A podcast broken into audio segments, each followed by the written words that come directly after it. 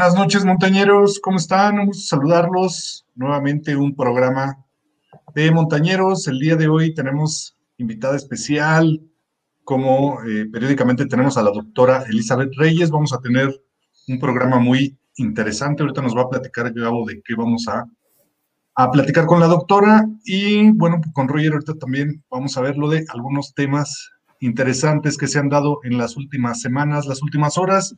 Así que le doy la bienvenida a mis compañeros, empezando por el queridísimo Tiburón de Tacubaya. ¿Cómo estás, estimado Roger? Buenas noches, México. Buenas noches, Pittsburgh. ¿Cómo estás, Roy?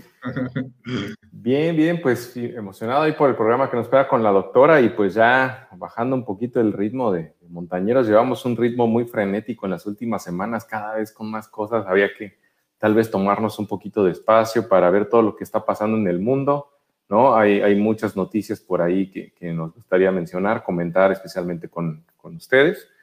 Y bueno, pues ahora sí que arranquemos y pues gracias por acompañarnos de nuevo. Correcto, amigo. Y bueno, pues le damos también la bienvenida a nuestro queridísimo Gabo Moncada, Gabo Monkey, desde Tlalnepantla, Estado de México. ¿Cómo estás, amigo? ¿De qué vamos a platicar? ¿Está apagado tu micrófono? Perfecto, ya.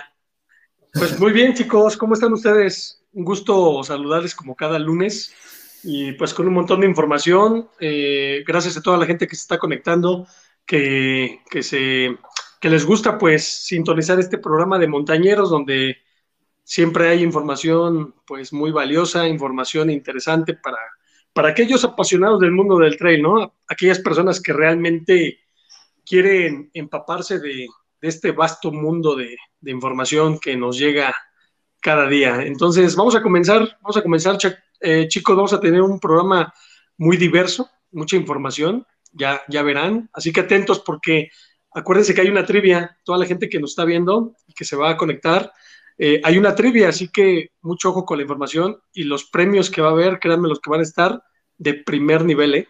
créanmelo. Así que arranquemos. ¿Va a haber carta blanca? ¿Algo así? carta blancas? Algo, algo no? parecido. Algo parecido.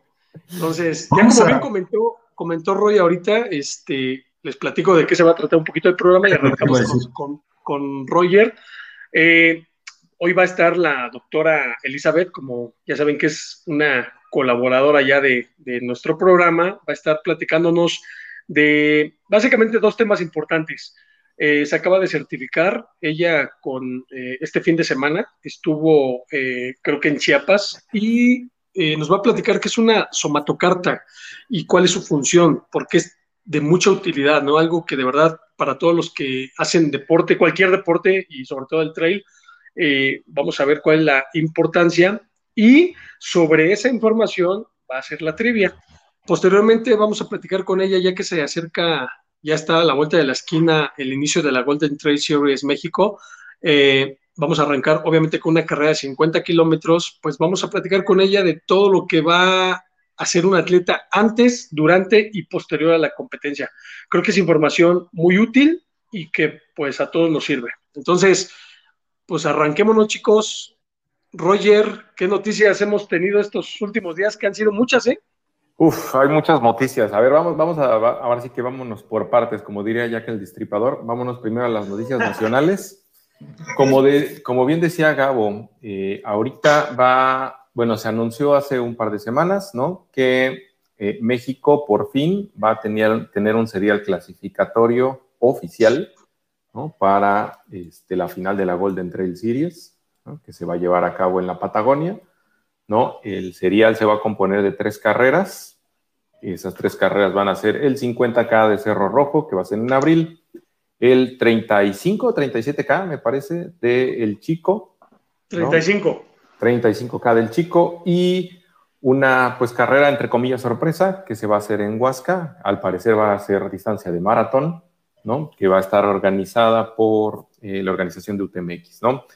Esa va a ser, digamos, la final. Entonces, para la gente que quiera participar y que quiera pelear por un lugar para ir a la Patagonia, pues ahí están. Pero hay que, hay que participar en la carrera de Cerro Rojo, 50K, 35K en el Chico y después írsela a rifar a Huasca. Tres carreras súper diferentes.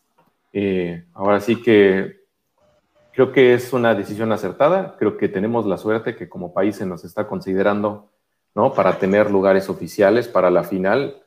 Ya quisieran muchos países de Latinoamérica tener ese privilegio y creo que le va a hacer mucho, muy bueno, mucho, muy bien al, deporte, ¿no? Porque esto va a obligar a que haya nivel en las tres carreras, a que te estén peleando por los puntos en las tres carreras y que pues obviamente eh, que si hay otros latinoamericanos que se la quieren rifar, que se quieran medir con la gente de México, pues ahí está el lugar. ¿No? ¿Tú qué opinas, Gabo? ¿Tú qué opinas, Roy? No, pues fíjate que totalmente de acuerdo. Yo creo que por algo han volteado los ojos hacia México. No es casualidad, tampoco es así como que eh, fue un, mucha suerte. Creo que en México en los últimos años eh, ha tenido buenas actuaciones por medio de Juan Carlos, principalmente quien es el que ha estado ahí poniendo la, cara por México. Y obviamente la, organización pues ve mucho potencial aquí en, las carreras, sobre todo el pues la, el terreno ¿no? que tenemos aquí en México tan montañoso, creo que eso es parte fundamental, la calidad de, atletas que, hay hoy en día, y, este, y creo que va a ser un buen, un buen, una buena prueba, ¿no? Una buena prueba, y sobre todo en estos tiempos de pandemia, donde vamos a ver qué tanto los organizadores controlan esa situación, no sabemos realmente cómo vayan a ser las, pues ahora sí que las salidas, cómo vayan a hacer este, el tema de, los bloques, no, no, sabemos, todavía no, nos, no hay quien comente y para eso también no se pierdan nuestros programas porque en, los, en futuras fechas próximas, ya en estas semanas, vamos a tener toda esa información, obviamente de primera mano, ¿no? De gente que realmente está en la organización de, la Golden Trail y es importante que todos los que piensen participar en este circuito deben estar muy atentos, ¿no? porque hay muchas variables que tomar en cuenta. ¿Tú qué opinas, Roy? Sí, no, fíjate que totalmente de acuerdo. Eso que dices es muy importante que los próximos días vamos a tener a representantes de la organización de la Golden Trail y eh, no se lo pierdan porque vamos a, tener de primera mano la información. Yo creo que eso que dices es muy importante, que los corredores que están planeando ir o bien los que ya están inscritos sepan exactamente pues, cuáles son de entrada los protocolos a seguir. Me parece que Cerro Rojo es la primera carrera que va a hacer pruebas eh, de COVID, lo cual pues es muy importante y sería bueno pues saber qué tipo de pruebas son las que se van a hacer, eh, cuánto tiempo tienen de vigencia o con cuántos días de anticipación se deben de hacer, si es un certificado o si va a ser eh, pruebas al momento, pruebas rápidas, todo eso hay que saberlo. Y bueno, pues más allá de lo que tiene que ver con el, tema de, los protocolos de sanidad, yo creo que sí es importante que como país le demos la seriedad a este evento y que sea pues el primero de muchos para tener eh, pues este desarrollo deportivo en el trail running, porque como lo comentábamos la vez pasada, ¿no? Que hay eh, pocas carreras, ya se empiezan a dar carreras que son clasificatorias para otros eventos más grandes. Y, bueno, pues yo creo que sí es importante que la banda montañera que ya está desde hace algunos años compitiendo, pues se, pueda empezar a medir en otras latitudes, ¿no? Que yo creo que eso es lo que debe de, desarrollar el deporte aquí en, nuestro país. ¿Cómo ves, Roger?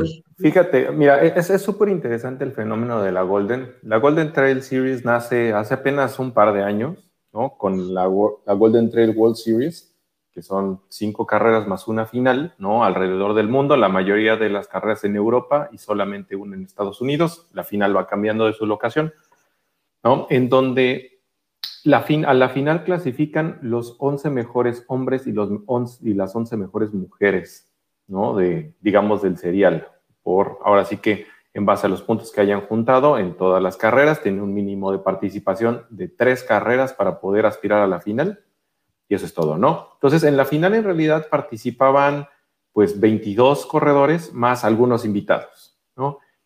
A partir de que surge todo el fenómeno de la pandemia, que se hace la carrera por, por, este, por etapas en Azores, cambia el formato, cambia bastante el formato, Y lo que va a aparecer, lo que va a pasar es que adicionalmente esos 11 lugares que tiene tanto la rama femenil como la rama varonil, se le van a unir tres lugares, tanto varonil como femenil, de cada región, de 10 regiones diferentes. Van a haber regiones de norte, está la región de Norteamérica que comparte tanto este, Estados Unidos como Canadá, está la región de Portugal, España, la región de Reino Unido, la región de Francia con Bélgica, la de Alemania con Austria y, y Polonia, están los países escandinavos, está la región de Croacia, Eslovenia. Entonces, como, como pueden ver, va a ser mucho más nutrida esta, esta edición de la final. ¿no? Vamos a tener por lo menos 30, este, 30 mujeres, 30 hombres, más los que hayan clasificado del Tour Mundial. ¿No? Esto, pues, obviamente va a nutrir muchísimo la carrera, va a haber una diversidad bastante grande y, pues, va a haber mucho nivel, porque ahora sí que los elite, la gente que, tiene con qué pelear esos 11 lugares en el serial del mundo, pues también se va a empezar a preguntar, pues, compito en, el, en la World Trail Series, en la Golden Trail del Mundial, o compito en la Nacional, ¿no? Porque por ambos lados puedes llegar a la final. O, digo, en, en el caso de México, pues tal vez digo, históricamente no ha habido uno, porque tiene muy poco tiempo, que se haya clasificado a la final a través del serial del mundo, ¿no? Pero pues también ahí está la, la pregunta en el aire, ¿no? Ir y competir en el serial de, que incluye las carreras alrededor de Europa y Estados Unidos o jugártela en el serial de México. Pues sí, es una es una cosa que tiene que ponerse a pensar. Pues yo creo que nada más por ahí algunos, ¿no? Este, vuelvo a lo mismo. Hay pocos que pueden hoy en día dar competencia en alto nivel. Te digo, yo creo que uno de ellos es Juan Carlos, que prácticamente habría que preguntarle después, ¿no? Platicar con él qué tiene en mente, ¿no? Yo creo que estaría bien una charla tenerlo aquí en el programa y que nos platique de primera mano. Y bueno, este, por allá dicen que, a qué hora sale la doctora. Y, bueno, ya está, ocho, ya, ocho. Ya, ya en un ratito ya se conecta. Eh, se conecta la doctora, va a estar, no crean que no, sí va a estar, pero bueno, es que hay mucho, mucha información también, ¿no? Mucha información. Eh, hace como dos semanas fue la carrera en Amealco, ¿no? Una carrera que hubo donde hubo oportunidad como de empezar a medirse por ahí los, los, cuates que van a tener chance de, competir por esos tres boletos aquí en la, en la, serie nacional. Eh, estuvo los hermanos Carrera, ¿no? Júpiter, Juan Carlos, estuvo la, el equipo de Corre Mejía, que la verdad viene fuerte, viene fuerte, se acaban de armar con, con Yael en la parte femenil, está Karina, está Abraham, está Larry, eh, bueno, eh, es un equipo que está, que está formándose y está, está entrándole duro. Este, y faltaron algunas otras figuras, ¿no? Por ahí, este, Eder, no pudo estar Eder, eh, eh, creo que también estuvo Gabriel Torres, etcétera. Pero bueno, son indicios de cómo se va a ir viviendo a un mes o menos de un mes de la, de la primera carrera, de esos 50 kilómetros, eh, cómo van a empezar a, jalarse. ¿Por qué? Porque obviamente vienen de un periodo de inactividad, por decirlo de esa manera, porque no es lo mismo estar entrenando que traer un ritmo de competencia frecuente como pasaba hace un año, ¿no? Año y medio que había un ritmo de competencia que es muy diferente a estar como que nada más en, manteniéndose, ¿no? Si no hay una eh, carrera próxima, si no hay una carrera fuerte, los corredores no están a tope, prácticamente tienen que estar como en mantenimiento ya cuando viene una carrera programada, planeada, pues obviamente hacen su, entrenamiento acorde a esa competencia. Hoy en día no, no, había, no ha habido y la primera que traen pues es Cerro Rojo, ¿no? 50 kilómetros que la verdad, pues digo, Roger, que le gusta la ultradistancia, son, pues ya es una, es una carrera de ultra, ¿no? Ya, ya está catalogada así. Eh, en este caso, tú, Roger, ¿cómo ves a quién le beneficiaría este tipo de terreno y distancia de los que prácticamente sabemos que es un grupo selecto, ¿no? Por ahí unos 6, 7 corredores que van a estar buscando esos tres boletos, tanto hombres como mujeres, ¿no? Fíjate que va a ser muy interesante el tema de Cerro Rojo. Digo, ya, ya hablaremos en un programa mucho más a fondo de las tres carreras y de cada carrera de manera individual, pero de cómo, de está en la actualidad, me gusta ese combo, esa, esa pequeña rivalidad no, ahora sí que no explícita, de los hermanos Carrera, tanto Júpiter como Juan Carlos, con los dos integrantes más rápidos de Corre Mejía, como es Larry y Abraham. No hay que olvidar que Larry en la última edición de Cerro Rojo queda en segundo lugar atrás de Pau Capel ¿eh? y en una distancia más o menos parecida. Entonces, definitivamente Larry sabe perfectamente cómo medirse en ese terreno, cómo medirse en esa distancia. Entonces, eh, le da tal vez un poquito de ventaja con respecto a, a los otros tres corredores, que son tal vez de distancia un poco más corta, ¿no? De entre 30 y 40. Esos 10 kilómetros, especialmente en el terreno técnico de la Sierra de Puebla, no son este, en Chila Mesta, ¿eh? Así es. ¿Y ustedes cómo ven? ¿Ven que alguien esté como así muy, muy dominante de su, de su posición como corredor o hay... Juan Carlos siempre será Juan Carlos, ¿no? Yo, yo, creo que Juan Carlos tiene una jerarquía un poquito más arriba que tal vez que los otros tres, digo, sin, sin, menospreciar a nadie porque todos son grandes corredores, ¿no? Pero la diferencia es que pues, Juan Carlos tiene un poquito más de colmillo, tiene más exposure internacional, sabe cómo manejar este tipo de pruebas, pero, pero no corre ultras, ¿no? Y definitivamente Cerro Rojo ya, o sea, será 8 kilómetros más que 42, pero ultra es ultra.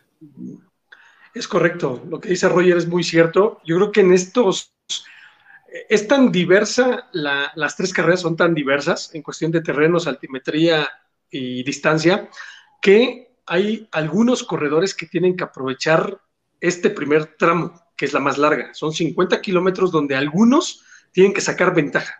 Si esos no sacan ventaja hoy en día eh, de esta primera carrera, prácticamente de las otras va a estar más difícil. ¿Por qué? Porque el chico es muy rápida. O sea, es una carrera de bastante demandante, pero es muy rápida y aparte es más corta.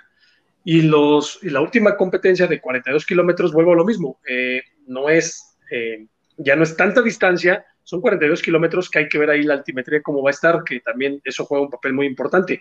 Hay corredores que son trepadores, y hay otros que bajan eh, y que su debilidad son las bajadas. O sea, hay corredores que tienen que aprovechar todo tipo de terrenos para sacar esa, esa ventaja. Yo creo que va a ser muy determinante, a mi forma de ver, este primer, eh, esta primera carrera de 50 kilómetros, para que de ahí se van a empezar a filtrar. Hay algunos corredores que si no hacen algo en esta carrera, prácticamente las otras se les van a complicar. Y por ahí también platicando con Roy, en algún momento me decía, sí, pero la última carrera eh, da doble puntaje, ¿no? O sea, te da, te da un, bonus. Entonces, eh, va a estar muy padre. Yo creo que va a ser una, serie bastante divertida y bastante interesante, ¿no? O sea, divertida en el sentido de que uno como espectador, pues va a estar pues siguiendo, ¿no? Esos, esos, esos, esas posiciones, cómo quedaron, etcétera. Y, en cuestión de la rama femenil, eh, hablamos de la varonil, pero también está la rama femenil.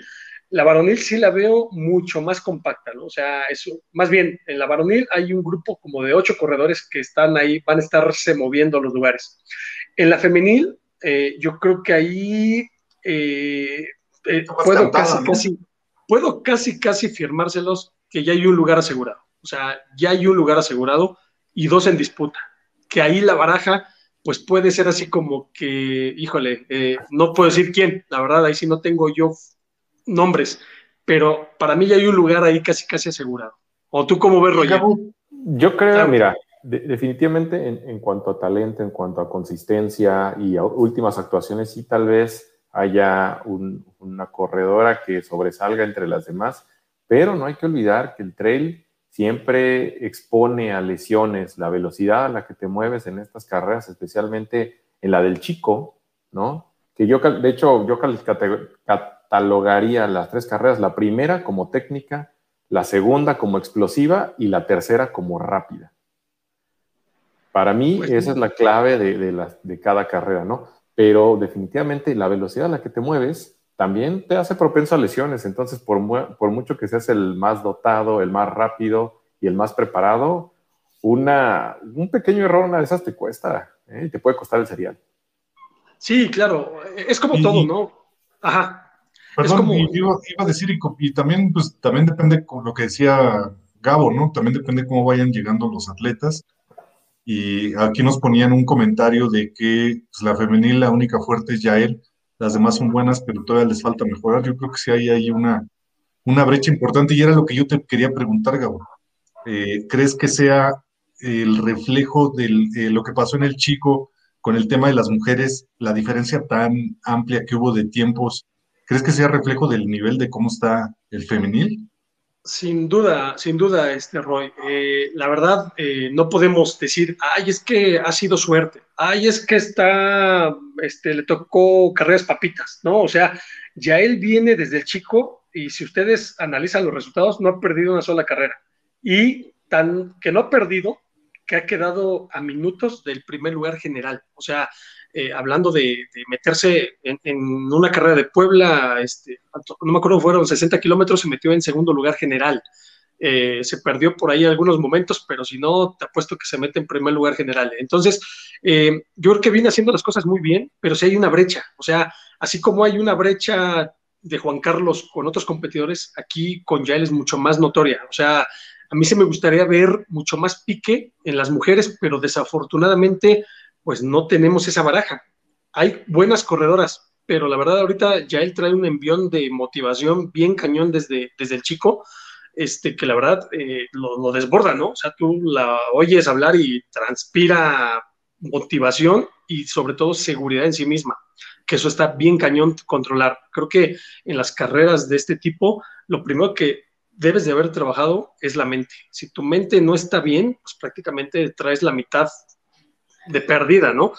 Pero ella la veo muy bien y por eso te decía que en el cuestión de la rama femenil, eh, yo sí tengo ahí mis dudas. No te puedo decir nombres. ¿Por qué? Porque no sé si Karina ya está bien de su lesión, no sé si ya está al 100%. No, no, no, O sea, si, si, Karina estuviera bien, yo te diría, pues está Karina.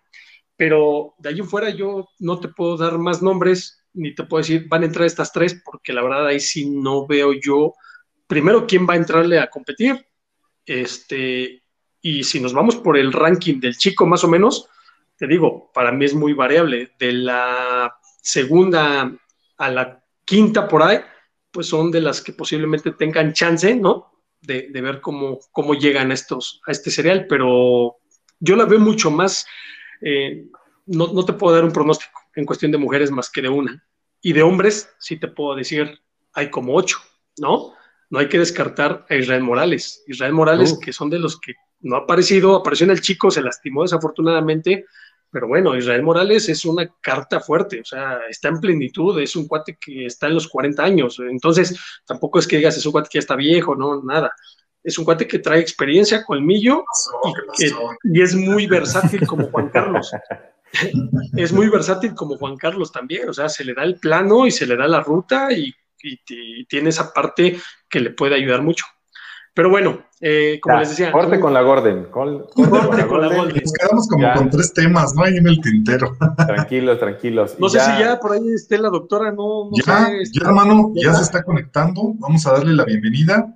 Y este, pues nada más comentar que sigan aquí al pendientes de los próximos programas, porque seguiremos hablando mucho más a fondo de la Golden y de las próximas carreras, que en este caso es Cerro Rojo. ¿Sale? Pues vamos aquí a darle la bienvenida. Querida nutrióloga, ¿cómo está usted? Buenas noches. Muy bien, ¿cómo está? Muy bien, gracias. ¿Cómo les va? Un milagro. ¿Dónde, ¿Dónde andaba paseándose usted? Porque nos tenía muy abandonados aquí. Eh, pues en realidad sí me fui de vacaciones unos días, eh, como tres días a Acapulco, y luego presenté un examen de una certificación que se llama ISAC en Chiapas porque justo el día del evento de Yael tenía yo que presentar el examen, pero preferí irme con ustedes, montañeros.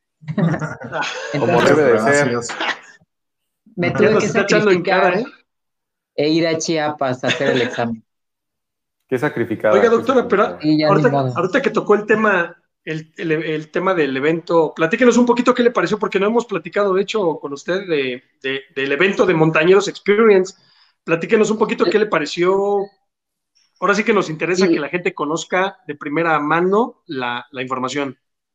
La verdad es que no los había felicitado, pero es un evento de primer nivel. Me encantó la organización y pues todo el, staff que había ahí este, entre ustedes y los patrocinadores también súper bien organizados. obviamente la temática como muy práctica, digo, no porque yo haya estado ahí exponiendo, pero como muy práctica y aplicable para la, pues, la vida de un corredor, ¿no? Me parece que deberían de seguir haciendo este tipo de eventos.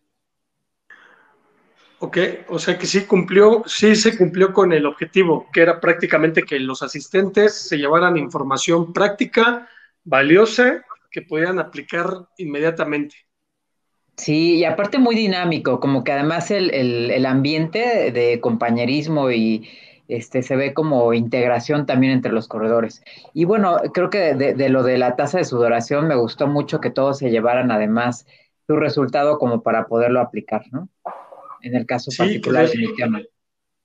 De hecho, mucha gente, este, mucha gente aún sigue preguntando que, y, estaría bien que por ahí nos diera eh, otra vez como la formulita, porque eh, creo que en algunas personas como que no les quedó un poco claro el tema de cómo sacar la tasa de sudoración, como que no llevaron su calculadora y no se perdieron ahí sumando con los dedos.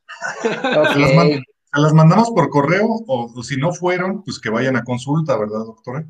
Eso también puede ser buena opción, pero los que fueron igual y, me pueden este, contactar directamente y ya resuelvo sus dudas sin mayor problema. Perfecto, ya está. Pues bienvenida doctora nuevamente y pues platíquenos qué fue lo que, pasó en esa certificación, porque prácticamente de eso vamos a hablar hoy en el, en el programa, ¿no? Eh, ¿qué, son la, ¿Qué es la somatocarta? ¿Para qué sirve? Eh, cómo se realiza, etcétera, etcétera. Creo que esa es la información que la gente debe estar muy atenta porque de ahí pues van a venir las trivias para, para que la gente se lleve su gran regalo que usted les va a, hacer llegar, ¿no? O no más bien hacer llegar, tienen que asistir para, para que le saquen su somatocarta, ¿no? ¿Sí es así? Así es. De hecho, eh, fíjate que eh, eh, esta certificación se llama ISAC y es como para poder evaluar la composición corporal de principalmente un atleta. Se maneja también en niños y en, grupos de, pues de cualquier tipo de población, adultos mayores, etcétera, pero se aplica mucho en el deporte.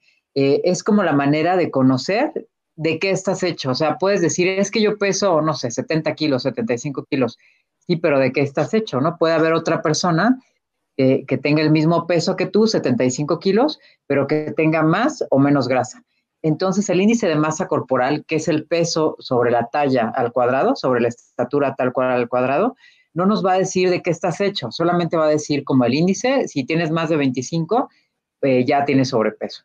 Y en el caso de, este tipo de, de, valoración de composición corporal, no nada más es el índice de masa corporal, porque obviamente es un poco engañoso en atletas. Puede haber una persona igual con 75 kilos, pero que tenga sobrepeso en grasa y puede haber igual alguien con 75 kilos que se encuentre este, con 10% de grasa, por ejemplo, ¿no? Entonces, de lo que se trata es de, eh, como hay diferentes métodos de poder evaluar esto de la composición corporal, el directo, que suena bien rudo, pero es la realidad, es disección en cadáver. Es como la, casi la única manera que tenemos que saber, o sea, cómo saber de cómo, cuánto tienes, ¿no? Y ese es como el método directo, ¿no? Es el único que es totalmente directo y que no tiene como falla. Y los indirectos son, por ejemplo, la densitometría o determinación de agua corporal o creatinina, etcétera, como muchos, que son como bastante complicados y caros. Y los métodos que usamos en consulta por tema práctico, que se llama doblemente indirecto, es antropometría, que es lo que yo hice de certificación, y la bioimpedancia eléctrica. Pero tienen unas desventajas estos métodos. Uno de ellos, el de, el de bioimpedancia eléctrica, es que en realidad debes de tener un muy buen equipo para poder evaluar, ¿no? Y esto, pues no puedes, yo por ejemplo tengo un muy buen equipo, la verdad, ¿no? Este, modestia aparte, pero la máquina de seca es muy precisa, pero no puedo llevarla todo el tiempo a todos lados, eh, ni, ni, y tienen todo el mundo acceso a lo mejor a este tipo de equipo. Y eh, la otra eh, tipo de doblemente indirecto es la antropometría, que es lo que yo voy a hacer con el plicómetro, que por ahí les compartí a ustedes unas fotos en la cual debemos de, o sea, no es solamente comprarte, comprarte tu plicómetro y tu equipo, sino que aparte de eso tienes que saber usarlo y tener esta certificación para que si tú vas a un consultorio de otra nutrióloga, a lo mejor en Argentina o en, donde tú quieras, te mida igual que yo, ¿no? O sea, para tener como que sean eh, datos que se repliquen todo el tiempo. Y esta certificación es lo que nos da que los nutriólogos que estemos certificados, tú tengas la garantía de que te vamos a medir idéntico, ¿no? Igual, igual de bien, vamos a decir, ¿no? O sea, o sea repetible todo el tiempo. Entonces de eso se trata esta certificación. Con parámetros. Así es. Y pues, ¿para qué nos sirve? Para determinar cuánto tienes de grasa, de músculo, eh, o sea, tu composición corporal como tal, y algo bien importante que no te da la máquina de, seca o de InBody, por ejemplo, es también como el comparativo con otro tipo de atletas de, por ejemplo, de, de en este caso, ¿no? O nadadores, o sea, ¿cómo te encuentras tú de estructura ósea comparado con los demás? Por ejemplo, se da en el caso de los nadadores que tengan un, un tamaño, una talla, ¿no? entre los brazos mucho mayor que lo que tienen de altura como por ejemplo en el caso de, pues, muchos nadadores de primer nivel. Y, esto, por ejemplo, en los corredores, pues no sería como tan útil. Entonces, de repente encuentras como otro tipo de estructuras en, personas que quieren ser como super pro, en, a lo mejor en, no sé, natación, y a lo mejor no tienen, ¿no? O sea, finalmente no tienen la genética y esto pues va a obstaculizar un poquito eh, en el tema de su desarrollo como eh, como tal de, este, como competidor, ¿no? Elite sobre todo. Entonces sí es muy importante que además de, tener los niveles de grasa y de composición corporal como un atleta, también tengas los huesos y la estructura, que eso finalmente es lo único que no se puede modificar, ¿no? Incluso la estatura.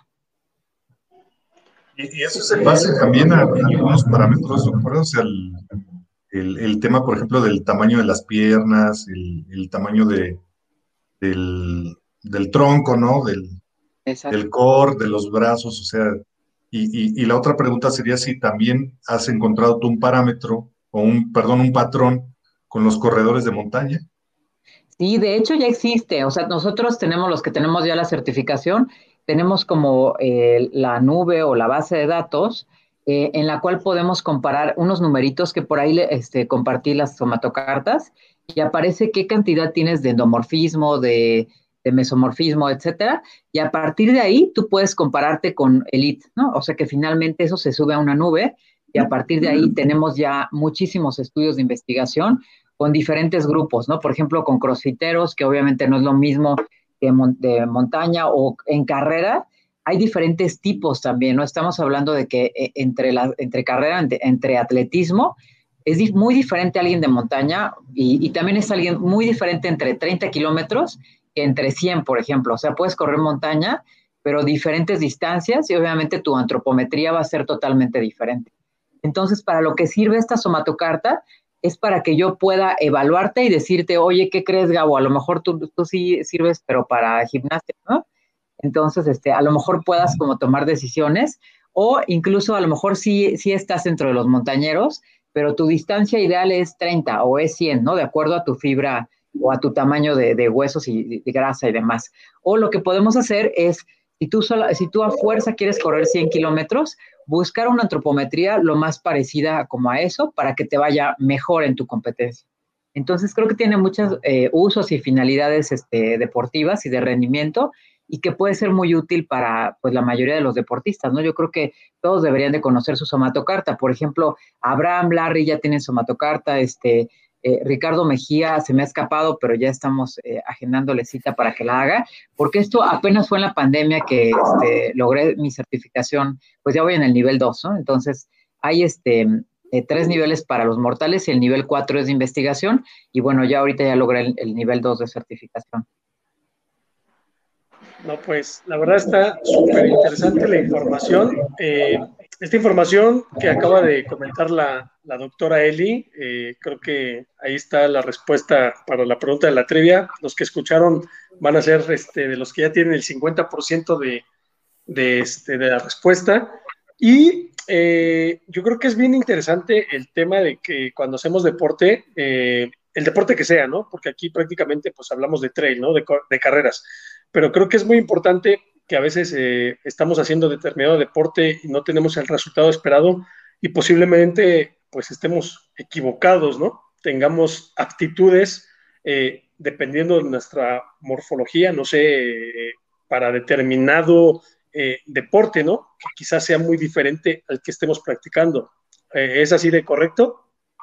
Sí, exacto. O a lo mejor estás, por ejemplo, haciendo demasiadas pesas o no tan bien enfocadas y eso hace que tengas como un desarrollo muscular mayor y te impida tener este, a lo mejor un rendimiento óptimo en, en, en ultradistancia, ¿no? Entonces, sí nos sirve para enfocar hacia dónde vamos. No solamente es que, ah, bueno, ya tienes 10% de grasa, listo, ¿no? Ya puede servir para todo.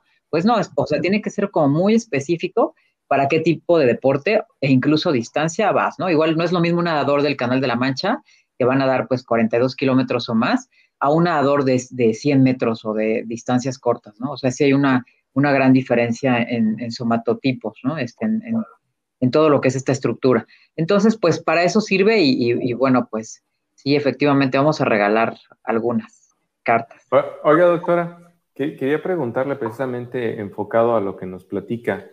Eh, ¿Podría decirnos alguna diferencia o alguna de las diferencias más grandes entre la gente que está acostumbrada a correr maratón, que son 42.195 metros, 42 kilómetros, y un atleta que ya se dedica más o menos a los ultras, que, está más o menos en los 50 kilómetros?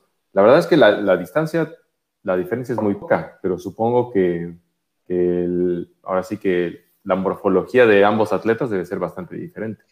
Sí, sobre todo en grasa corporal. Por ejemplo, en el caso de, de, maratón, 42 eh, este, kilómetros, se requiere un poquito de menos grasa. Y en el caso de ultradistancia, puedes tener a lo mejor hasta un 12% de grasa, 10%, y, y, este, y te puede servir esto como para poder utilizarlo como sustrato energético, ¿no? ¿Qué quiere decir? Que pues eh, la grasa va a ser tu principal fuente de energía y, no requieres estar como tan magro como para una competencia de velocidad, ¿no? Que finalmente, pues tiene mucho que ver la velocidad, 42 kilómetros a diferencia de un 100, ¿no? Entonces, también, por ejemplo, una distancia más corta, como 10K, incluso 30 de montaña, pueden tener un poco más de músculo eh, comparado con, un, con uno de maratón, porque no, no les va a estorbar, al contrario, este músculo les va a servir como para que tengan un poco más de potencia y como un almacén como tal de azúcar, ¿no? Que es el glucógeno muscular. Entonces, este, es como muy diferente lo, lo explosivo que puede ser incluso un, un, este, uno de 10K, por ejemplo, ¿no? Entonces puede tener mucho más peso y no le va a estorbar. En cambio, en un 100, que tú tengas demasiada musculatura, puede ir, puede ir en contra de, de, tu, de tu mismo rendimiento, ¿no? O de tu resultado. Entonces, por eso es tan específico y especializado como la nutrición deportiva, ¿no? Se tiene que personalizar todo el tiempo. O sea que usted sí recomendaría que si hay alguien que está cambiando de, pues ahora sí que de deporte, ¿no? De, correr en calle, correr en pista, a empezar a correr en trail, sí debería considerar un poco cambiar su alimentación para adaptarse a las carreras de trail o, este, o no es tanta la diferencia. Sí, totalmente. Yo, yo creo que el punto aquí es que eh, afortunadamente en México ya se empieza a integrar como este tipo de ayuda ergogénica. Este, habitualmente como que lo hacíamos al, al se va, ¿no? A, lo que saliera y era buen atleta y, y, bueno, pues hasta donde llegara, ¿no? Y obviamente esta es la gran diferencia con los atletas de, de primer nivel del mundo, de que ellos sí tienen una asesoría incluso con, con, físicos, ¿no? En donde el físico o el biólogo les da como otro, otra manera de hacer las cosas y no solamente a, ah, bueno, pues es que yo así acostumbro comer, ¿no? Entonces, o yo siempre he sido delgado o yo siempre he sido X, oye, sino que tiene que ver con, con esta ayuda ergogénica y que yo creo que ya estamos llegando afortunadamente a un nivel en donde se tendría que poner un poco más de atención, ¿no? Y ya algunos equipos de, este, pues, por ejemplo, hasta de CONADE o grupos aparte han, puesto con mucha atención a esta ayuda ergogénica, ¿no? También tiene que ver, pues, la alimentación, no hacerlo como, como me dice mi compadre o como le funcionó a mi mejor amigo, sino que tiene que ver que yo personalice de acuerdo a mi propia estructura. Y entonces también dentro de esto, a veces hay, hay personas que se salen totalmente de la norma, ¿no? Digo, afortunadamente en el deporte, este, se utiliza que de repente, de repente alguien que, por ejemplo, no es tan alto como la mayoría, empieza a ser muy buen basquetbolista, ¿no? Entonces, pues también se rompen las reglas de repente. Entonces, suele suceder y bueno, hay que estar también y, ser como muy conscientes y personalizar, ¿no? No, no este, estigmatizar de, no, pues tú no vas a servir nunca para tal o cual, ¿no? Es correcto. Doctora, nos comentan aquí, nos preguntan aquí, dicen, en caso de los atletas mexicanos, ¿qué tipo de somatotipo está más marcado en los corredores elite en distancias cortas y largas? Y aprovecho también para preguntarte eh, si es correcto que el corredor de montaña tiene que tener un poco de más masa muscular que el corredor de, calle. Sí, así es. El corredor de, este, de montaña puede tener un poco o debe tener un poco más de masa muscular y esto le va a favorecer, ¿no? Un poco más de, de fibra comparado con a lo mejor un velocista. Y bueno, pues es que en México somos una, pues muy aleatorio, ya, ya tenemos aquí el, abuelito italiano y francés y de, todos lados, y entonces no tenemos como una estructura, y yo creo que en el mundo ya está sucediendo eso, pues por toda la migración y, demás que hay eh, una mezcla de genes enorme. Eh, pero pues finalmente en México se tenía a muy buenos corredores mexicanos porque daban como este tipo de somatotipo tal cual en cuanto a estatura, musculatura y, demás, y esta alimentación a lo mejor un poco más basada en plantas, ¿no? Este, que, y, menos carnes, este, menos alimentos procesados, además de la adaptación a lo mejor a, un bajo nivel energético, que eso también era una super ayuda para un corredor de fondo, ¿no? Una persona que, que a lo mejor había tenido genéticamente restricción calórica, se volvía mucho más eficiente para poder utilizar sustratos a diferencia de, por ejemplo, en países de primer mundo, en donde tenían como una disposición de energía como más alta y entonces ellos lograban tener más musculatura que, los países de, por ejemplo, de tercer mundo, ¿no? De hecho, esa es como la relación que se da entre los fondistas y a lo mejor países de tercer mundo como es Kenia, Etiopía, etcétera, en donde tienen como una restricción calórica ya genética y esto hace que se adapten como más fácilmente a, a estas cargas, ¿no? Entonces, pues son, somos en México en realidad ya como muy aleatorios. Si somos blanquitos es por pura casualidad y si somos morenitos igual, ¿no? Eh, yo creo que es bien, bien importante que la gente que nos está escuchando, eh, a mí me ha tocado eh, pláticas con, con, gente que hace, por ejemplo, gimnasio y que de repente empieza a correr. Y por ahí me dicen, es que mi, el, encargado del, negocio del gimnasio, pues me dijo que me tomara estos suplementos. O el encargado de, que me está ahí ayudando a cargar las pesas me dijo que tomara proteína porque corriendo voy a quemar músculo. Yo creo que hay muchísima falta de información o de gente que de verdad sepa. Digo, eh, por eso eh, siempre que está usted, siempre la gente está como muy atenta a los comentarios. ¿Por qué? Porque es gente que conoce del tema y yo creo que sí es importante que la gente que, está haciendo deporte pues acuda con gente eh, profesional en, la rama, ¿no? Yo creo que a veces nos dejamos llevar mucho por el, es que fulanito me dice que haga esto, fulanito me dice que haga esto otro, y lo más recomendable es ir con alguien que nos diga realmente qué necesita mi cuerpo, ¿no? Si voy a hacer un deporte en específico, si necesito tener más musculatura, menos musculatura, necesito tomar proteína, no necesito proteína, etcétera. Entonces, creo que este estudio, pues, sirve para eso, conocer la carta, la, e, este tipo de, resultado después de un análisis al, deportista, pues creo que es muy importante para que el especialista en nutrición, pues, nos diga qué hacer para, para tener un rendimiento óptimo. ¿O no? ¿No, ¿No crees esto, Roger? Híjole, es que, eh, como, bien dice la, doctora, cada cuerpo va a responder de, cierta manera muy especial, ¿no? Va a depender mucho de, tu genética, de tu predisposición, ¿no? Y que, tengas como persona, pero, pero sí, definitivamente el hecho de que, pueda, de que pueda haber gente que nos ayude a tener unos parámetros muchísimo más especializados en cuanto a las, ahora sí que a los eventos a los que nos queremos dedicar, pues eh, tendríamos que aprovecharlos.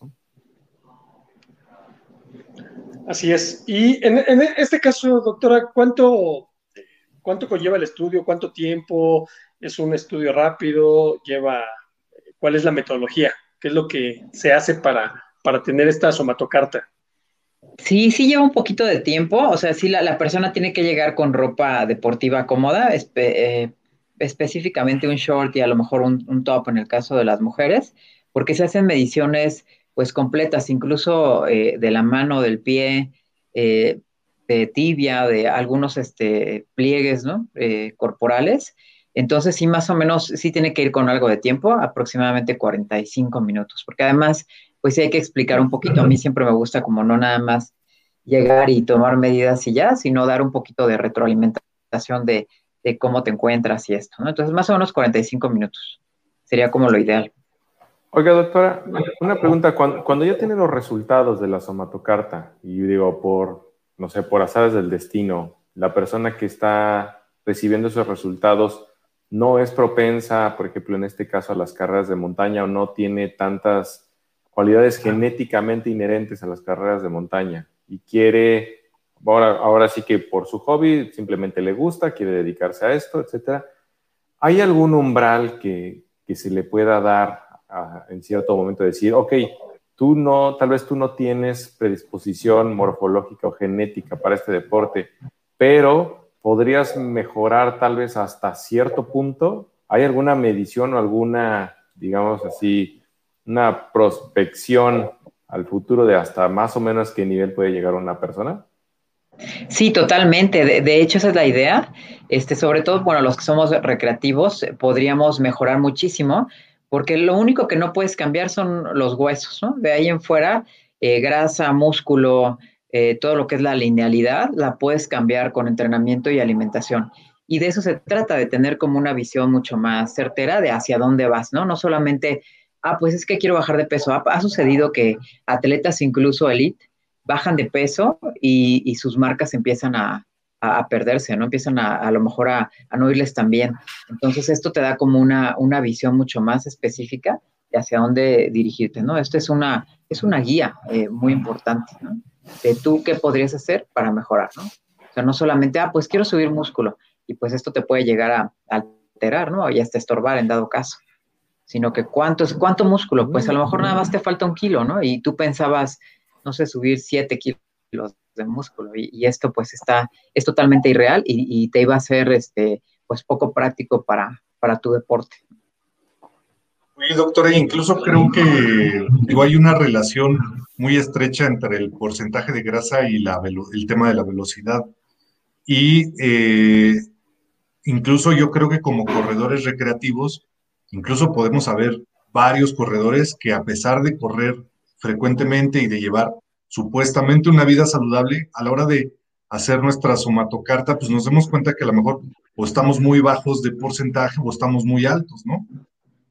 Sí, totalmente. Y, sucede frecuente que hasta atletas tienen un poco de, sarcopenia, que es como pérdida de músculo. Atletas recreativos me refiero, ¿no? O sea, como, como el que hace deporte por, por hobby. Y, se llegan a tener como falta de músculo y, y esto pues orilla también a lesiones. Entonces es muy importante conocer cómo nos encontramos. O el sobrepeso que tú mencionabas, a lo mejor la distribución de grasa no es la correcta y también te puede llevar a, tener lesiones si decides hacer pues una, una, distancia ya más larga, ¿no? Cuando tu cuerpo a lo mejor no está tan preparado para esto. Entonces creo que sí lo que comentaba hace un momento este Gabo es pues hacerlo bien, hacerlo con una asesoría correcta, ¿no? Yo creo que eso y un electrocardiograma es básico también para, para realizar esta actividad física. O sea, si estamos de, somos de esparcimiento o elite, pues es importante que nos, que nos revisen antes de, hacer un esfuerzo máximo. Sí es, sí es muy importante eso que comenta ahorita la doctora de, del electrocardiograma. De verdad, o sea, ¿cuántos de nosotros nos hacemos un check-up anual? Ya déjense, yo creo que al año, ¿no? ¿No, no es recomendable un check-up anual, esta doctora? ¿O con qué periodicidad? Porque, digo, eh, es importante que, que, la gente sepa que a lo mejor con uno es, es suficiente o cuál es la periodicidad. Sí, cada que decidas hacer una, una, distancia larga o algo diferente a lo que tu cuerpo está acostumbrado, es importante, ¿no? Y bueno, personas que nos estén escuchando y que van a iniciar a correr, pues tienen que hacerse un check-up previo para ver cómo se encuentran. De hecho, esta pandemia pues nos agarró también con un problema que es que no sabíamos cuántas personas viven con diabetes y que, y que andan ahí en la vida como si nada pasara, ¿no? Porque como finalmente son enfermedades silenciosas, o sea, una arritmia, o, una hipertensión o, la glucosa elevada, no te, no te generan como ningún síntoma. es algo que de repente me llegan a comentar en consulta de que es que yo no tenía, como se decía antes, ¿no? De que la diabetes te generaba eh, mucha sed y mucha hambre, ¿no? Polidipsia, polifagia y poliuria y muchas ganas de orinar. Ahora se sabe que no tiene nada que ver, sobre todo en el caso de la diabetes tipo 2, que tiene que ver con hábitos de, de vida no genera ningún síntoma, simplemente te puede llegar y ya, ¿no? O sea, ya cuando tienes síntomas es porque ya llevas más de cinco años viviendo con diabetes. Entonces, sí es muy importante un check-up anual, hagas o no maratones, hagas o no competencias, este sí es, como un básico el, checarte, ¿no? Y un electro, bueno, si vas a hacer un evento de este tamaño, pues yo creo que es muy responsable, no solamente contigo, sino con, con tu familia, el hecho de que lo hagas pues bien, ¿no? Que te encuentres en, buena forma física. Sí, eh, esto es porque yo creo que mucha gente de la que nos está escuchando o la que nos ve, o la mayoría de la gente que, que practica el trail, pues lo hacemos de una forma recreativa, ¿no? Poca gente creo que obviamente el 10% va a hacerlo de forma competitiva y sí es importante que, que, tomen en cuenta estos, estos consejos porque a mí sí me ha tocado pues de primera mano ver como gente que dice, ah, pues yo quiero empezar a correr y de repente empieza con 10 kilómetros, pero las siguientes dos semanas ya se aventó una de 30, ¿no? O sea, recorridos no, no, estamos hablando de competencias, pero sí de, de que de 10 kilómetros dice, ah, pues yo sí aguanté, ah, me voy a aventar por 30, este, porque ya vi que con 10 sí aguanté. Eh, y yo creo que eso es de lo más peligroso, ¿no? Este, si uno que regularmente hace deporte cambia de distancia de 15, nos vamos a 25 o 30, pues la verdad sí, sí nos pesa. Ahora, gente que está empezando, pues creo que es mucho más riesgoso que haga ese tipo de, cosas. Uno se las platica o les aconseja que no es lo más recomendable o que no es lo recomendable, pero pues les entra por un oído y les sale por el otro. Entonces, usted, doctora, que tiene toda la voz, dígales que eso no se hace, porque yo sí he visto muchísima gente eh, eh, regularmente los fines de semana, que es cuando subimos a la montaña, pues que gente que empieza ya se quiere aventar unos trayectos súper largos, ¿no? Sí, el, entrenamiento tiene que ser gradual y progresivo y, obviamente esto tiene que ver también con tu alimentación, o sea, no, no puedes ir a entrenar eh, X distancia y, bueno, tomar cerveza y comer lo que quieras. Y, tu cuerpo requiere de adaptaciones importantes como para poder este, entrenar adecuadamente. ¿no? no, y sabes que lo, lo más chistoso, este, chicos, que a mí me ha tocado ver, no sé si a ustedes no sé si a ustedes les ha tocado este, gente que baja de un, del cerro de Isca a entrenar y llegan y se echan sus cigarros. Este, yo digo, o sea, o sea, ¿cómo, no? Lo que menos quiere tu cuerpo de que en ese momento es meterte este, sí, humo, a, tu organismo. Lo que menos necesita. Ni nunca. Pero es así, o sea, eh, en serio, o sea, es, ese tipo de situaciones yo las he visto muy frecuente, el tema de que terminan de hacer un deporte y se avientan el cigarro, ¿no? Y la cerveza, y, bueno, de una forma, no digo que la cerveza sea mala, ¿no, Roger? No, no es contra ti, pero sí que, ya sea de una forma como, ah, termino de correr y me aviento mi cerveza, sino una, ¿no? Sino un cartón. Eh, yo creo que, como dice la doctora, eh, los hábitos son muy importantes y más si tratamos de hacer deporte de forma regular o si vamos a correr dos o tres veces a, la semana buscando competencias. Creo que estos consejos que acaba de dar la doctora son, son muy útiles. Y, entrando al tema de, del que ya se avecina una competencia, doctora, del, 50 kilómetros, que es la, la primera carrera de la Golden Trail, eh, ya, ya enfocándonos un poquito más a, a esta distancia, ¿Qué consejos le, da a aquellas personas que van a ir a correr? Porque ya vi por aquí los comentarios de muchas este, personas que están ya, ya saboreándose esas, esa primer carrera. ¿Cuál es, ¿Cuál es el consejo antes de, la competencia? Tenemos tres semanas de aquí a que empiece eh, esta carrera, que es a fin de mes. ¿Qué, qué le recomendaría a la gente hacer en cuanto a hidratación y alimentación? los voy a interrumpir tantito, perdón, doctora, los voy a interrumpir tantito. Este, nada más quiero eh, dar, antes de que la doctora nos dé su respuesta, eh, dar tiempo para que nos manden sus correos sobre la trivia, porque ya tenemos una hora de programa y queremos que nos manden sus respuestas. La trivia es ¿para qué sirve una o más? ¿Cómo? no, no, no, no. Somatocarta. Somatocarta. ¿Para qué sirve una somatocarta y por qué quieren una somatocarta, no? La doctora va a elegir las mejores respuestas que deben de mandar a nuestro correo electrónico runningtv.mx gmail.com. Lo voy a poner aquí en un banner para que tengan aquí eh, la dirección de correo donde lo deben de mandar. Recuerden, repítenos las preguntas, Roger. No, no, no. Yo mejor, mejor que la de la doctora. Doctora, sí, por favor. Ok, ¿qué es una somatocarta? esa sería la primera pregunta, ¿qué es una somatocarta? Si en sus palabras está bien. Y la segunda es, ¿por qué te serviría a ti? O sea, ¿por qué tú tendrías que ganarla? Entonces, esas son las dos preguntas. ¿Y la doctora va a regalar cuántas? Cinco somatocartas, a los cinco mejores. Wow, pues, buenísimo. Chicos que están esperando ahí, los que están conectados, ya, ya deben estar ahí mandando su mail y van a escoger, la doctora va a escoger principalmente, principalmente las mejores respuestas, eh, sobre todo de la segunda pregunta, ¿no? Este, ¿por qué? ¿Por qué quiero la, la somatocarta, no? No es así de que, ah, pues porque, pues para ver qué pasa, ¿no? A ver qué se siente. No, no, no. Realmente una, una respuesta que sea muy precisa y que le llene el ojo a la doctora, porque pues obviamente es tiempo invertido, pero va a valer la pena para aquellos que, se lleven su, somatocarta. Antes de eso, Roy, también no sé si quieras este, está más fácil comentarios. entrar a Barclay que ganarse la somatocarta. más o menos es el mismo sistema. Por eso.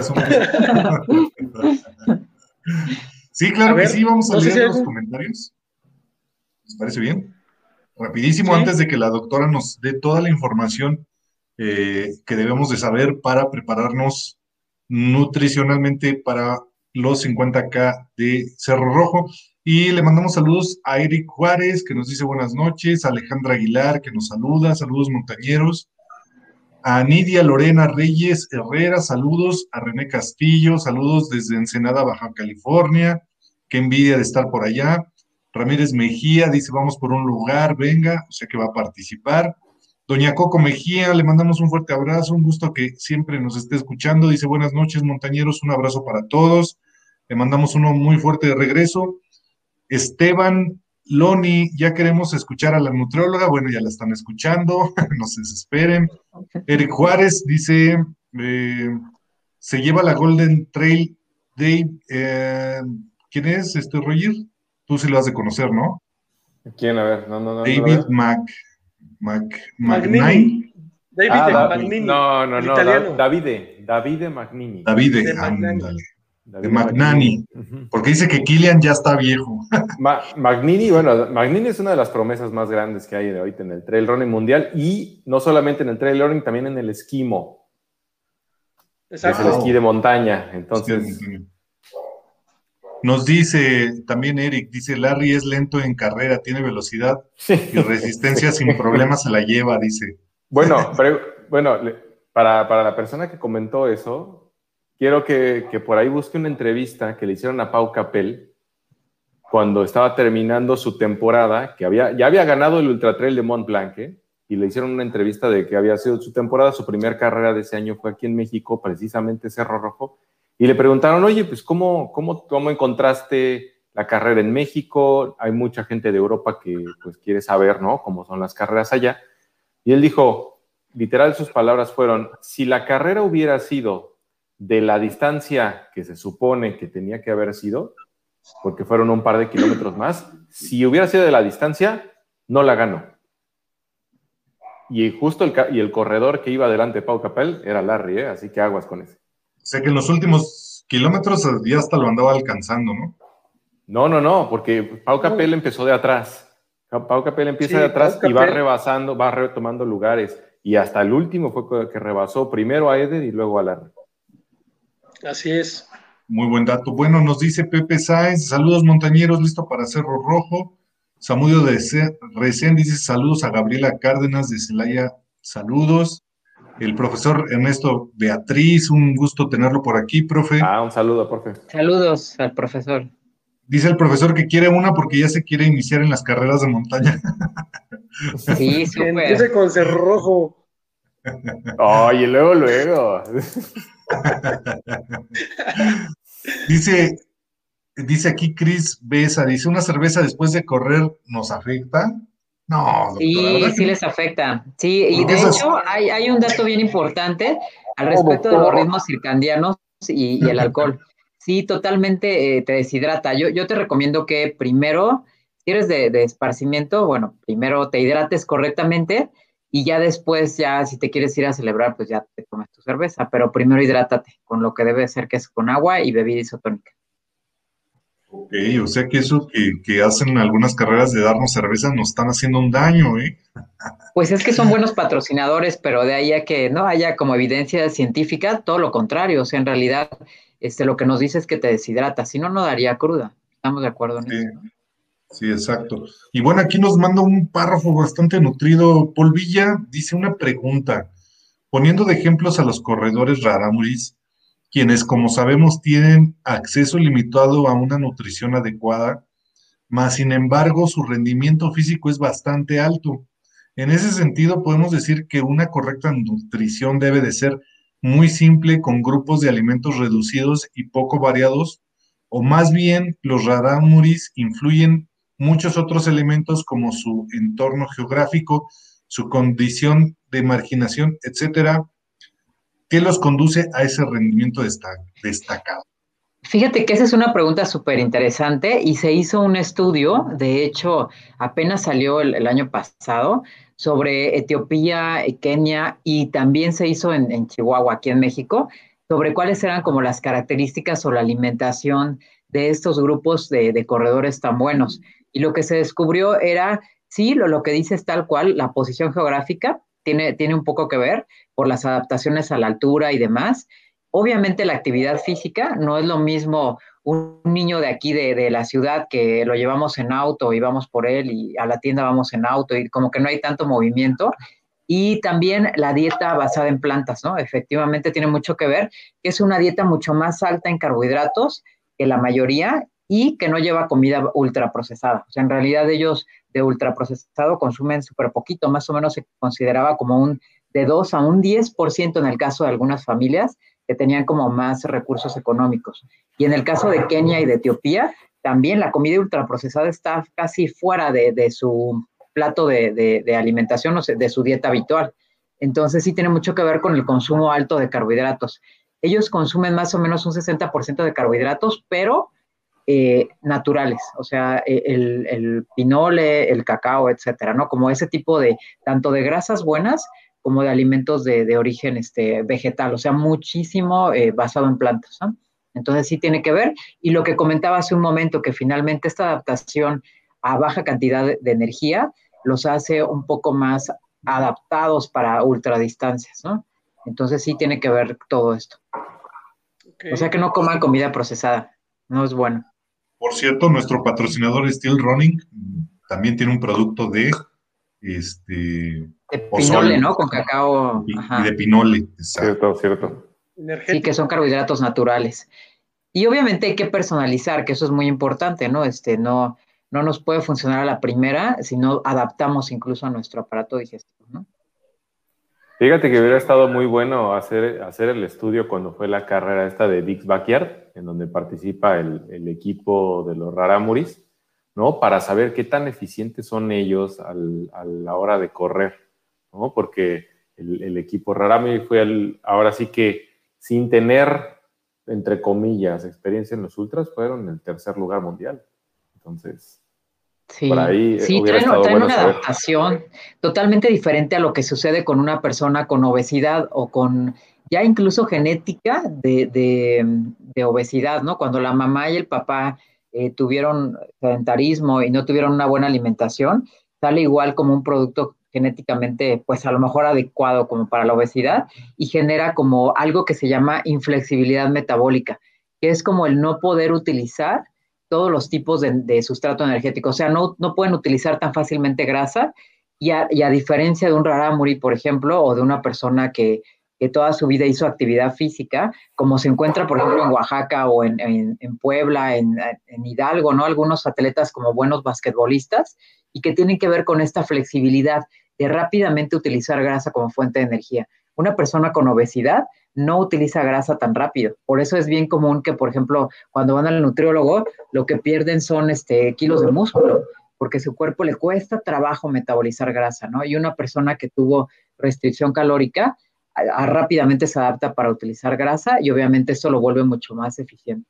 Entonces, este, pues sí es importante por eso lo del ayuno, ¿no? Ahora que se está, está un poco de moda lo del ayuno intermitente, tiene una razón eh, como de, eh, basada un poco en esto que acabamos de comentar, ¿no? De, que el cuerpo empieza a utilizar grasas como más eficazmente.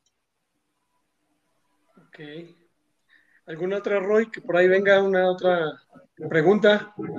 No, de momento tenemos todas las que nos han mandado y bueno, pues queda pendiente lo que estábamos viendo de lo que, de lo que nos recomendaba para Cerro Rojo, ¿no? Para las próximas tres semanas.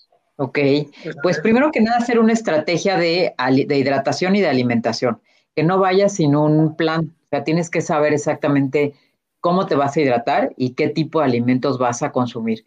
Esto lo tienes que entrenar como tu entrenamiento normal de, carrera y, de, pues a lo mejor tu ritual de ya sabemos que no debemos de usar nada nuevo antes de, competir, ni usar unos tenis, ni unos calcetines, ni una playera, ni nada.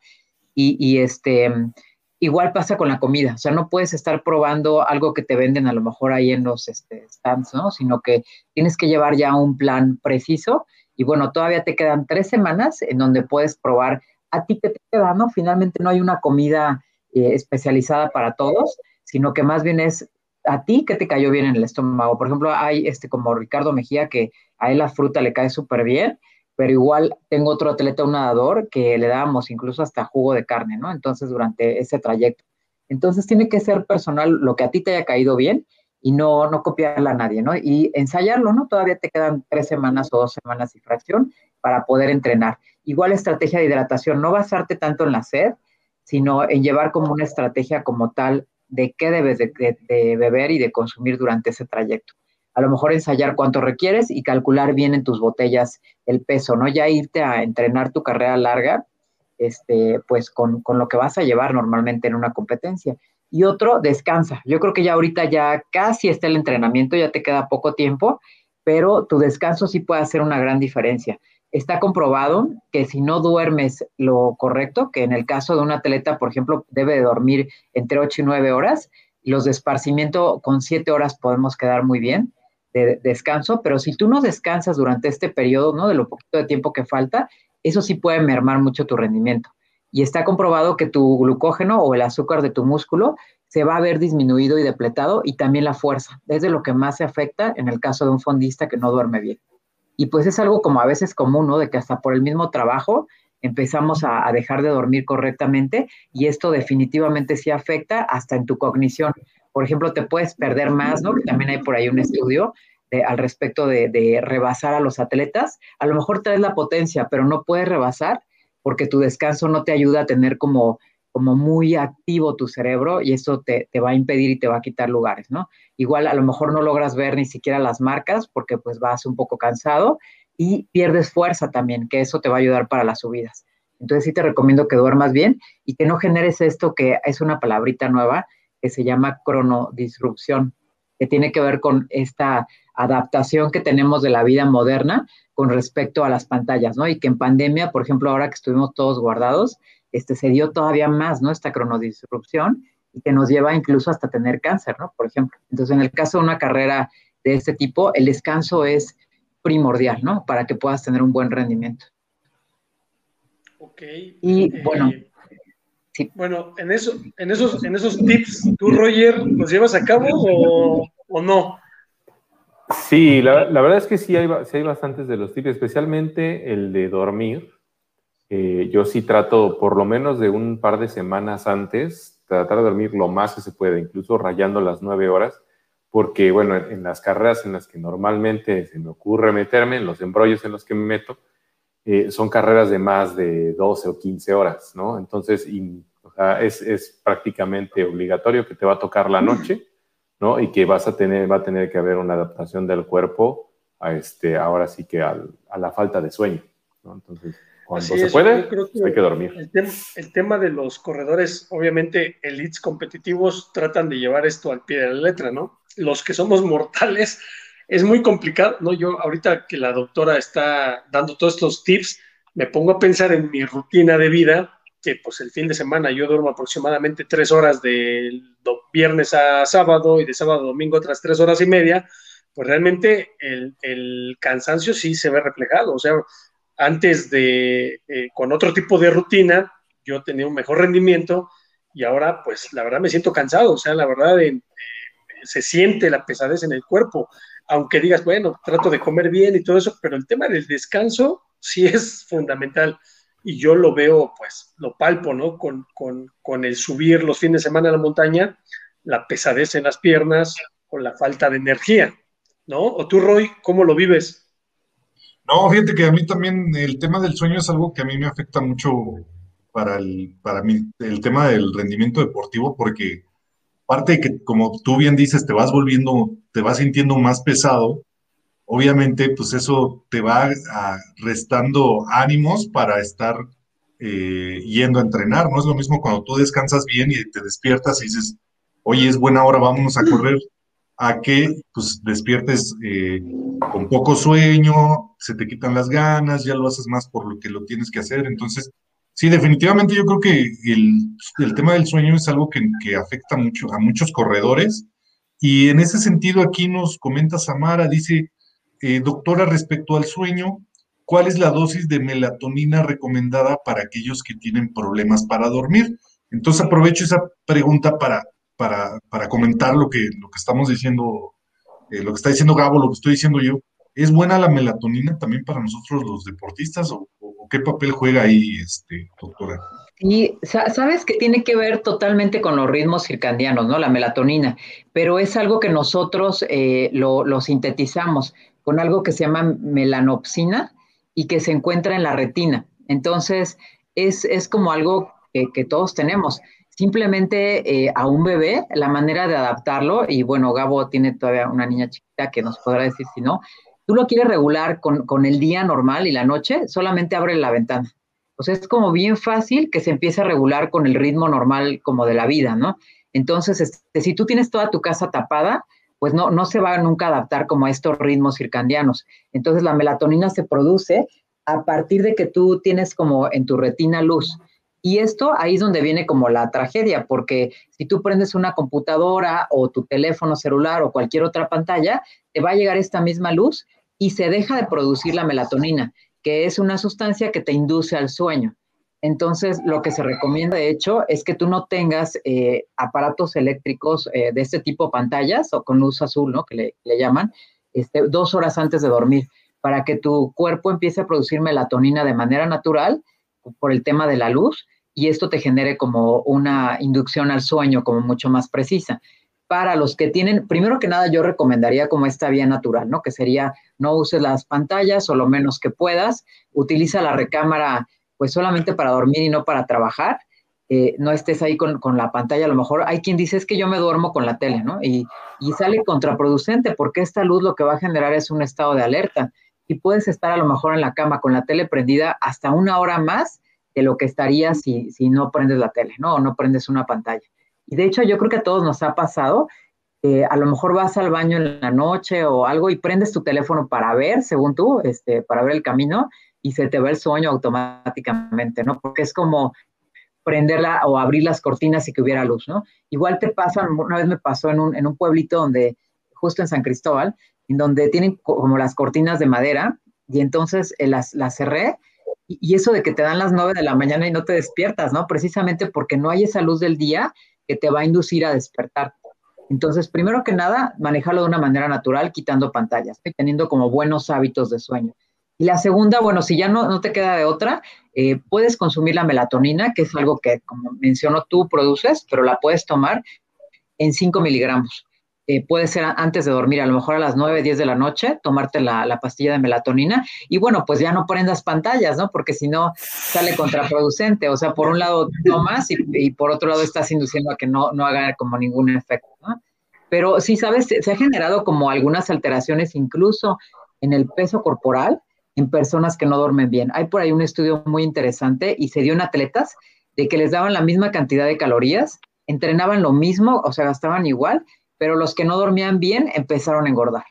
Entonces, hay una relación como directa totalmente Pero tú no eres atleta, Gabo. Pero yo no duermo y engordo, no importa eso. Pero sí hay una relación directa entre mala calidad de sueño y poca cantidad de, horas de sueño y, este, y, obesidad y además con antojo mayor de comida dulce. Y eso nos ha pasado a todos, de que te desvelas y al otro día quieres comer dulces y pasteles y panes y ¿no? puro carbohidrato. Entonces también hay una relación directa en tu cerebro de, con esta cronodisrupción. Entonces, sí es bien importante tener buenos hábitos de sueño. Yo creo que es igual de importante el entrenamiento, comida y ahora el sueño, ¿no? Hay incluso ya cada vez más estudios al respecto de esto. Oiga, doctora, eh, yo, quería preguntarle qué relación, digo, eh, entiendo que, que, el sueño, por ahora sí que por obvia, ahora sí que por obviar un poquito, es recuperación del cuerpo, pero ¿qué, o sea, ¿qué tanto afecta, por ejemplo, cuando ya tienes una lesión, cuando ya tienes algo un poquito más grave, ¿no? Que solamente dolor, dolor muscular? ¿En qué, más o menos en qué porcentaje afecta que puedas dormir bien? ¿Cómo puede acelerar tu recuperación de, de una lesión? Sí, fíjate que se estimaba hasta en un 70% tu, tu mala recuperación. O sea, es, altísimo el, riesgo que pudieras tener de lesiones y de no recuperarte correctamente. Entonces, todas las hormonas de, que son anabólicas, o sea, de construcción, trabajan en la noche. Entonces, si tú no tienes un descanso reparador, no va a haber una buena eh, resíntesis de glucógeno, por ejemplo, de azúcar de músculo, ni de hueso, ni de esta parte que mencionábamos cognitiva y entonces es más probable que te, que te puedas lesionar, ¿no? Obviamente, si no duermes bien y aparte no, no, comieras bien, por ejemplo, pues peor todavía, ¿no? Tu recuperación se vuelve pues muy complicada. Y es muy frecuente en atleta de alto rendimiento que tengan como lesiones eh, continuamente a partir de que no llevan una buena calidad de sueño y una buena dieta, por supuesto. Entonces sí, sí es muy alto. Ok bien, ya tenemos aquí algunas cartas, ¿eh? Algunos correos para las somatocartas, ya tenemos aquí algunos correos que le vamos a mandar a la doctora. Sí, claro, para que las, elija. Pero sí, ya, ya por ahí varios dijeron, ya mandé mi, mi correo. Por ahí hay otras preguntas, ¿no, Roy? Que están llegando. ¿Puedes checar alguna que esté ahí interesante? Sí, claro que sí. Bueno, comentaban lo de la melatonina. Eh, Samara nos comentaba eso. Aquí nos pone Eric que cómo aumenta la actividad sexual en el rendimiento físico.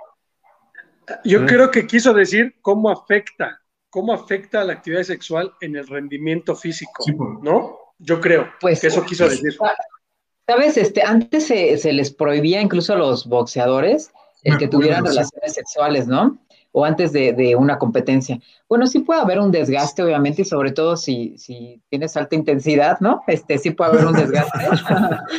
Pero este, ahora se, o sea, se, recomienda incluso para tener una, buena salud, tanto psicológica como, pues, incluso con tu pareja y, y, es como algo de que te ayuda mucho para tener un buen rendimiento. A lo mejor previo a una competencia, pues, importante, pudiera ser que te abstuvieras, ¿no? Este, o, que le bajaras la intensidad, pero ahora no, no pasa nada. Incluso una persona que hace deporte y que come bien, tiene mejor calidad de, su vida sexual, ¿no? De hecho, es algo, pues, muy recomendado. Sí, ¿no? Y, aparte, pues también tiene algunos beneficios, ¿no? También el, reduce el estrés y todo eso. Pero pues no quieren hacer el delicioso una hora antes de la competencia, chavos, ¿no? El salto del tigre. Exactamente. Es, la, ahí radica la diferencia. Oye, doctora, y, fíjate, yo te quería, hablando del tema, regresando un poquito al tema de la hidratación, yo te quería preguntar, eh, en los entrenamientos normalmente no tienes el chance, basándonos a lo que en promedio necesitas de, de hidratación, que hablábamos el día de Montañeros Experience, que está entre los 400, los 500, los 600 mililitros por hora cuando estás en una carrera. Eh, y normalmente no tienes ese chance en los entrenamientos porque a veces vas a hacer rutas por donde no vas a pasar por el mismo lugar y puedes traer a lo más, pues a lo mejor unos 3 litros, ¿no? Pero en una carrera es diferente porque a lo mejor cada 10 kilómetros vas a tener eh, abastecimientos de agua. Ahí cómo, cómo uno debe de comportarse en los entrenamientos, perdón, en las carreras. Eh, si ya estás acostumbrado a un cierto eh, cantidad de líquidos, o más bien aprovechar ahí que tienes los abastos para estar hidratándote en cada uno de los puestos de, abasto. Ahí cómo se maneja, doctora. Pues en realidad igual se personaliza, eso lo trabajamos eh, los nutriólogos del deporte, de hacer una estrategia de hidratación ¿qué recomiendo? Que, te peses. Todavía queda un, poco de tiempo para, para el, el, 25 de abril, ¿no? Nos quedan unos días. Y entonces que te peses antes y después de, una, de un entrenamiento largo para ver cómo, cuánto bebiste de agua y a partir de eso hacer un poco una estrategia de cuánto debes de consumir de líquido, porque eh, genera también un problema bastante grave el estarte hiperhidratando, que también suele suceder en las competencias, ¿no? Todavía dos días antes se, se, tiene como la creencia de que se pueden tomar hasta dos litros de Gatorade o de cualquier bebida isotónica, se hiperhidratan y todavía durante la competencia cada que pueden van bebiendo agua y esto te puede generar una sensación igual o peor que si te deshidrataras, ¿no? Que es una pérdida de, sodio eh, por exceso de orina. Entonces yo creo que no, no puedes hacer como algo diferente, ¿no? O sea, es una estrategia de hidratación, hidrátate bien, pero ya desde ahorita, no dos días antes. Y bueno, lo ideal es que te mantuvieras hidratado durante todo el año, ¿no? No nada más dos días antes, para que puedas tener como una calidad eh, en tu competencia y no, no tengas un problema, ¿no? Grave de salud. Oiga, doctor, hablando precisamente de hidratación, ahorita hablábamos de las tres carreras que va a haber para, para el serial de la Golden Trail National Series en México, que son Cerro Rojo, la, El Chico y la carrera que habrá de K42 en Huasca. Eh, las tres carreras tienen climas muy diferentes, ¿no? El clima muy húmedo de la Sierra de Puebla, el clima frío, pero también húmedo y boscoso del Chico, y el clima tal vez un poco más tirándole árido en, en Huasca. ¿Cómo, ¿Cómo debe cambiar la estrategia de hidratación entre las tres carreras? Porque pues, obviamente el, clima también va a ser un factor importante dentro de ellas. Sí, claro, y además la adaptación que, que tú tienes. Hay, hay, cierto tiempo de diferencia entre uno y otro eh, y puedes hacer adaptación hasta en cinco días. O sea, no necesitas como estarte enfocando como a, lo mejor a, árido, ¿no? O a, o a más este, calor, sino que en cinco días que hagas como una, adaptación de tu cuerpo, lo puedes lograr sin mayor problema, ¿no? Sobre todo yo creo que la adaptación mayor se da, o sea, sí con el frío, no, creo que no vamos a llegar a, climas tan extremos en cuanto a bajas temperaturas, sino más bien hacia el calor, ¿no? Entonces, que tú hicieras tus últimos cinco días eh, en un clima cálido o entrenar a las tres de la tarde, ¿no? Por ejemplo, si te es posible, eso nos puede ayudar bastante, este, como para generar una adaptación y, no te genera con mayor problema. O sea, siempre tener cuidada tu hidratación, ¿no? En el consultorio algo que evaluamos es eso, el que todo el tiempo estés lo más hidratado posible. Y bueno, una, y para quienes no vayan con nutriólogo deportivo, una recomendación es vigila tu orina. O sea, el hecho de que tu orina siempre esté como clarita, amarillo clarito, eso significa que estás esté bebiendo líquido suficiente. Lo ideal es que por cada eh, mil calorías que, que, consumas o que gastes en tu día, debes de consumir un litro de agua. Entonces, eso y vigilar tu orina. O sea, si tu orina empieza a parecer oscura, es que te falta beber agua. No electrolitos, sino realmente agua, ¿no? Y a lo mejor sube un poco tu consumo de sal en este periodo. Tampoco que eh, se peguen al salero, pero sí por lo menos un gramito adicional de sal al día nos puede ayudar bastante para tener una cierta retención de, líquidos, ¿no? Y pues el consumo de frutas y verduras, que siempre son lo que más nos aporta eh, electrolitos suficientes interesante. La verdad es que es un tema tan amplio, tan amplio, doctora, que siempre queremos eh, exprimir al máximo tus visitas aquí en el programa. Pues no sé si, si, tengamos algo en el tintero, estimado Gabo, eh, ¿qué, nos, ¿qué nos está quedando ahorita pendiente? Pues mira, ahorita prácticamente la doctora ya nos dijo qué hacer, ¿no? O sea, como bien comentas, eh, siempre son temas bien interesantes, siempre salen cosas nuevas, y, sobre todo, pues que nos acomoda muy bien a la gente que, no somos eh, quizá elite, porque, repito, son un grupo muy pequeñito los que realmente siempre están en, en la alta competencia.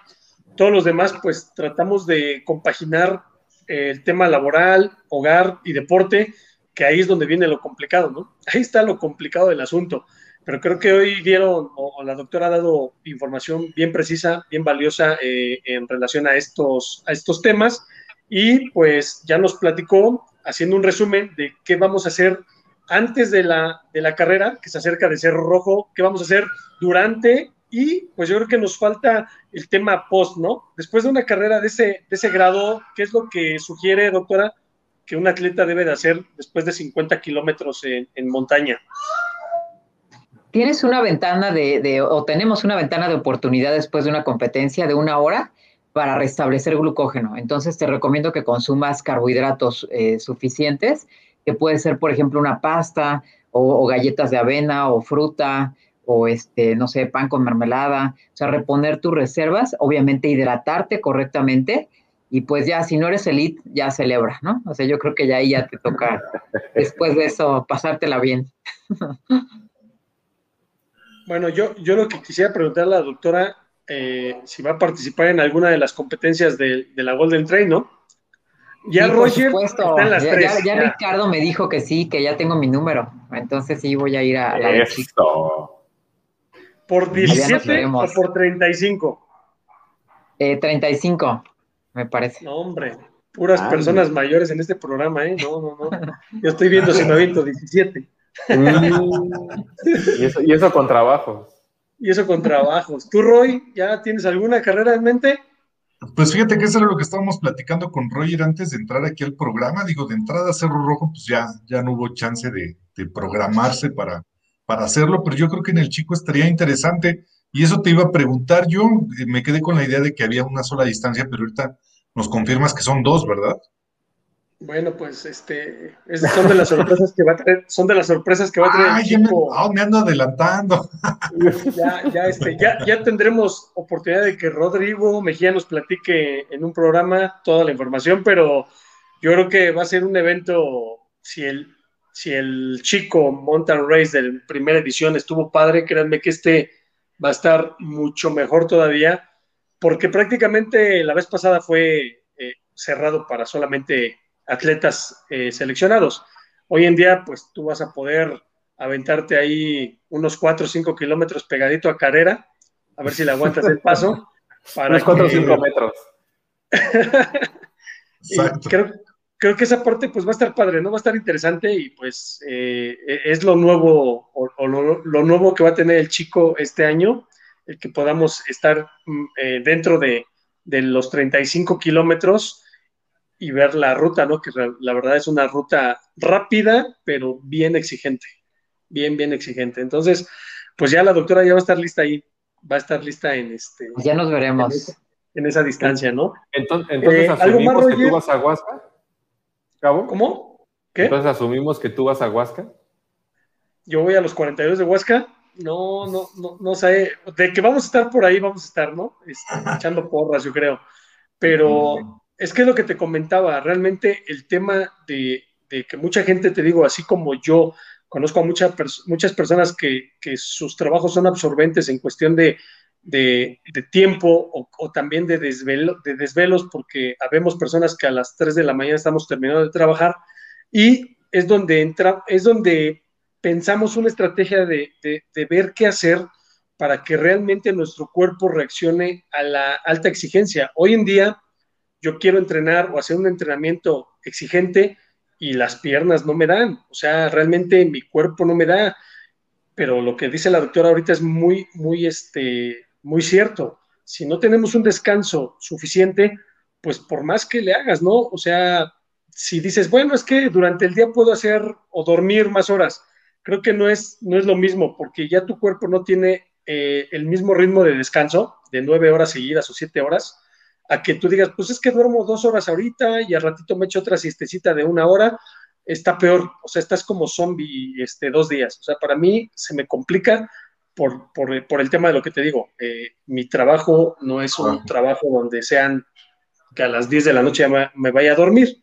Entonces, como yo, pues hay muchas otras personas que a lo mejor sufren ese mismo tema de decir, híjole, pues sí, yo trabajo, tengo un trabajo de 12 por 12 o de 24 por 24, porque hay mucha gente que, que corre y que a lo mejor son guardias de seguridad, que me ha tocado ver muchos, tienen que trabajar 24 por 24 y su rendimiento pues no es el óptimo porque no tienen ese descanso que el cuerpo necesita. Entonces, sí es un tema bien interesante y que los tips que nos da la doctora pues nos, nos tienen que servir o tenemos que ver la manera de poder tener un descanso pues, pues que nos reditúe, ¿no?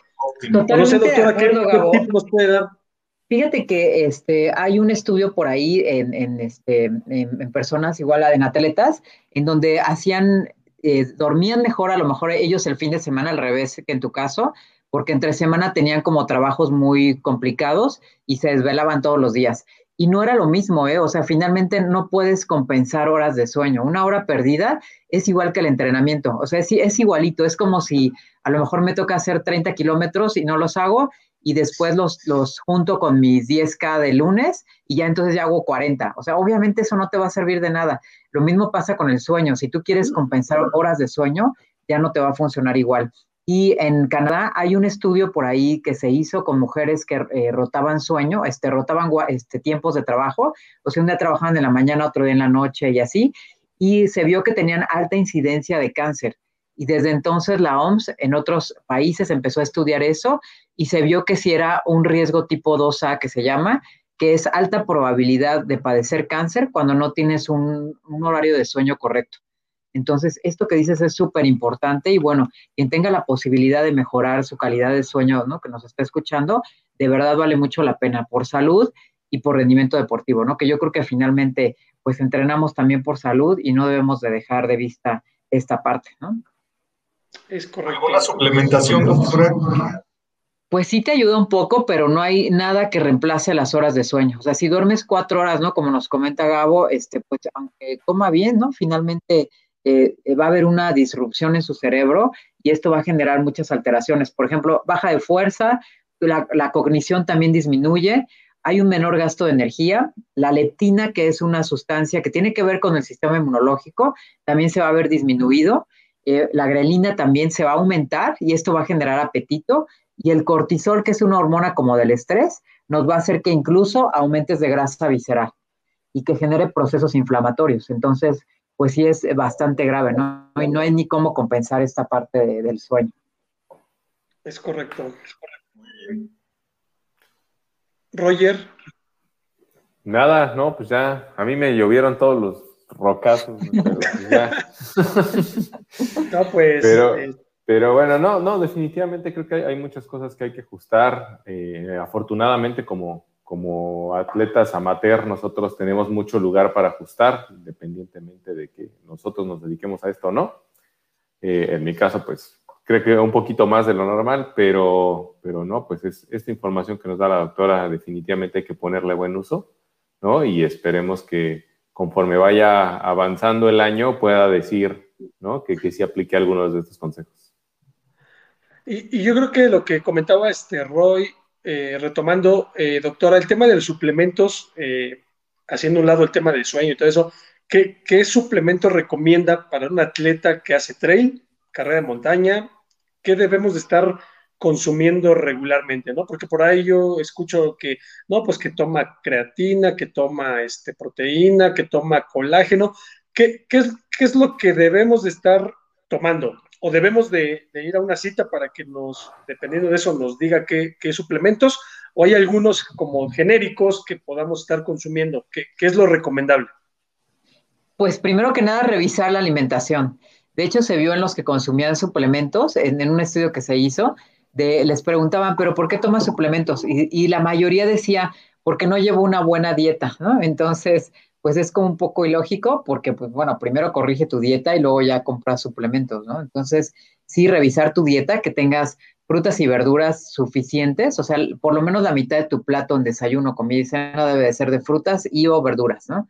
Eh, tu consumo de proteína también que sea el adecuado. Y, este, y bueno, ya, ya si, si te hace falta y si el médico a lo mejor o el nutriólogo te revisa, tal vez el hierro pueda ser un suplemento muy importante, sobre todo en mujeres atletas, de, fondo en donde se puede llegar a disminuir. Entonces el hierro, siempre y cuando el médico o el nutriólogo te lo prescriba, puede ser algo de los minerales como estratégicos, ¿no? La vitamina C también, por la cantidad de radicales libres. Pero también esto de la suplementación eh, no puede ser todo el tiempo porque tu cuerpo también se adapta como a, los malos tratos, vamos a decir, y es parte como de tu propio rendimiento deportivo. Entonces sí tienes que tener un periodo en donde no te suplementes eh, correctamente para que tu cuerpo genere esos radicales libres y entonces se adapte a un entrenamiento fuerte. O sea, se tiene que periodizar también. O sea, igual que el entrenamiento y la alimentación, tienes que tener un periodo para cada cosa. Pero sí, en el caso de las mujeres, yo creo que sí se tiene que revisar todo el tiempo el hierro, el que no haya anemia de corredor, que incluso así se llama, que es por una hemodilución o por microsangrados que tienen, sobre todo los de ultradistancia, llegan a tener como problemas gastrointestinales, que es un problema muy frecuente, y esto genera microsangrados y a su vez, pues anemia, ¿no? Entre otras causas, este sería como uno de los minerales, pues muy importantes. Y además, pues nos va a generar una adaptación a la altura. Una persona con anemia o un atleta con anemia no puede tener una adecuada adaptación a la altura ni una cantidad de glóbulos rojos que van a transportar oxígeno correctamente.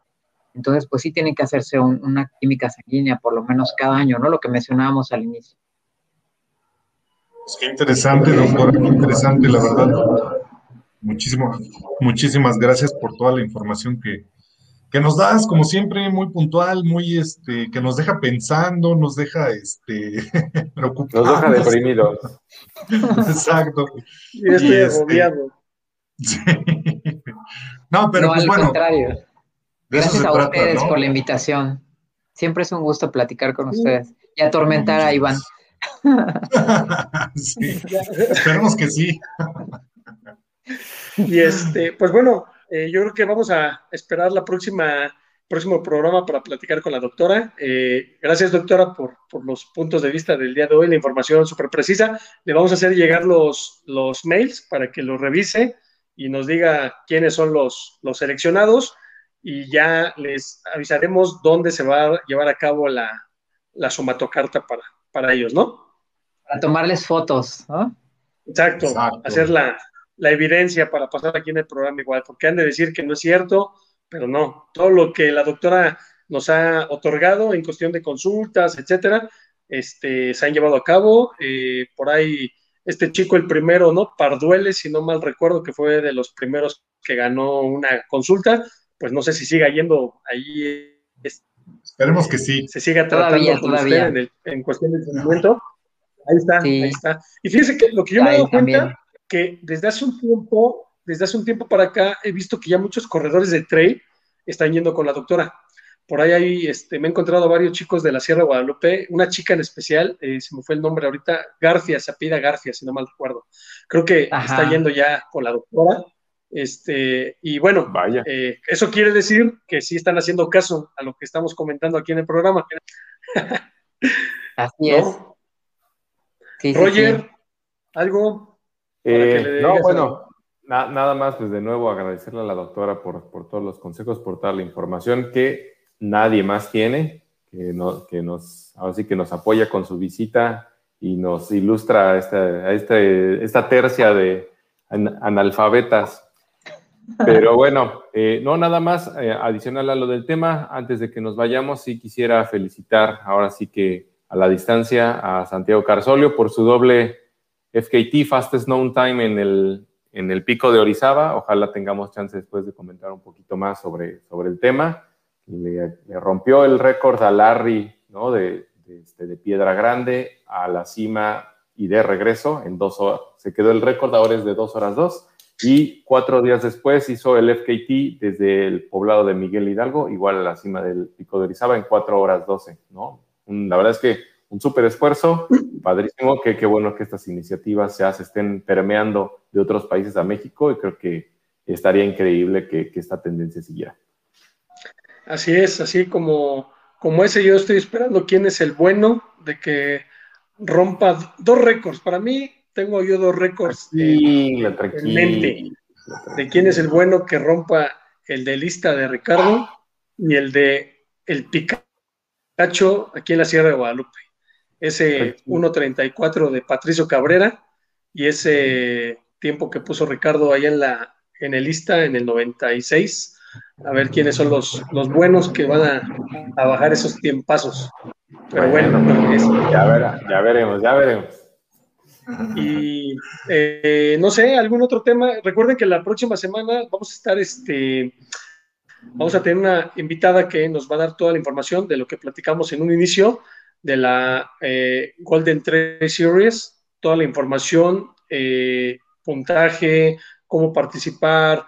Eh, ahora sí que desmenuzado el circuito para que no haya duda alguna. Y posteriormente también vamos a tener gente como ya lo comentamos, de la organización de cada una de las carreras para que nos den todos los detalles de cómo inscribirse, dónde hospedarse, cómo llegar, si hay cupo, ya no hay cupo, etcétera, cómo van a ser las salidas, si va a ser por bloques, si van a ser todos de un solo jalón, que yo extraño esas salidas. A mí no me gustan los bloques, ni los chips, ni tiempos. A mí me gustan que salga de un inicio la, la matanza.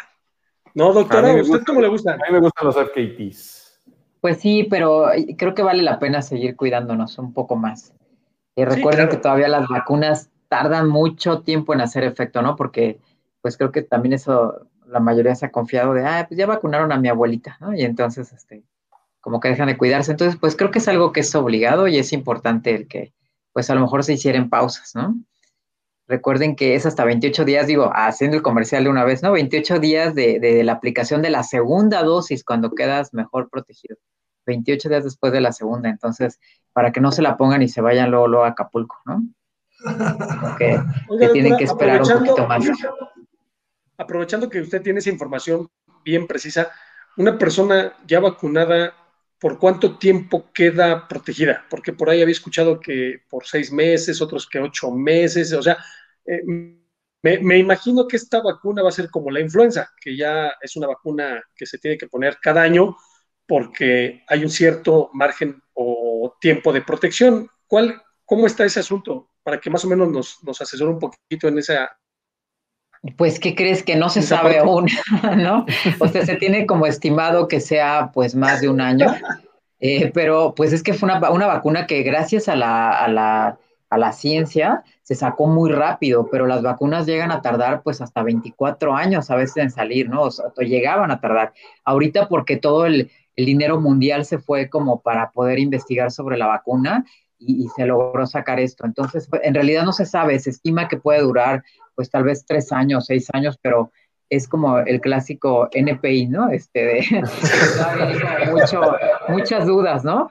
Este, de, de, cuánto, igual nos han cambiado, ¿no? O sea, igual, por ejemplo, para la inmunidad de las personas que ya tuvieron COVID, se pensaba que eran como tres meses, pero luego resulta que no, que es celular, es como el sarampión que no te vuelve a dar, pero ahora resulta que sí, y así hubo como muchos cambios. Entonces, eh, es un virus que no tiene palabra, nos ha dejado como a veces este, totalmente con la teoría fuera de, pero bueno, lo, que sí se sabe es que no, no se pueden confiar de que ya se vacunaron y ya van a ser unos 15 años, ¿no? O una fiesta de bautizo o lo que sea. O sea, finalmente tiene que ver con que se tienen que esperar un poco más para, para poder este, tener contacto pues social, ¿no? Entonces, pues hay que seguirnos cuidando y bueno, eso, sí tienes toda la razón, Gabo, de que el formato no es como el más bonito ahora, pero pues creo que vale la pena por salvar vidas, ¿no? Así es, así es. Y bueno, este, si no hay algo más, chicos, bueno, sí hay muchas cosas, pero yo creo que los vamos a dejar para el siguiente programa, próximo lunes. Montañeros, no se olviden, 8 de la noche. Eh, Roger, un gusto eh, haber estado compartiendo el tiempo se fue de volada, ya, ya van a ser las 10 de la noche. Como con la doctora siempre pasa rapidísimo el tiempo, ¿eh? Con la doctora es rapidísimo, pero, pero, es padrísimo, es padrísimo, Roy. Un gusto igual haber platicado contigo, amigo. Este, doctora, muchas gracias. La espero en la Sierra de Guadalupe. Ya sabe que si quieres sufrir, ahí tiene que ir. espero ir este domingo, Gabo. Ok, perfecto. Pues ahí le esperamos. Un abrazo a todos, gracias. Gracias, doctora. Muchas gracias a todos. De nuevo, somos montañeros. Nos vemos la próxima semana en otra edición del programa.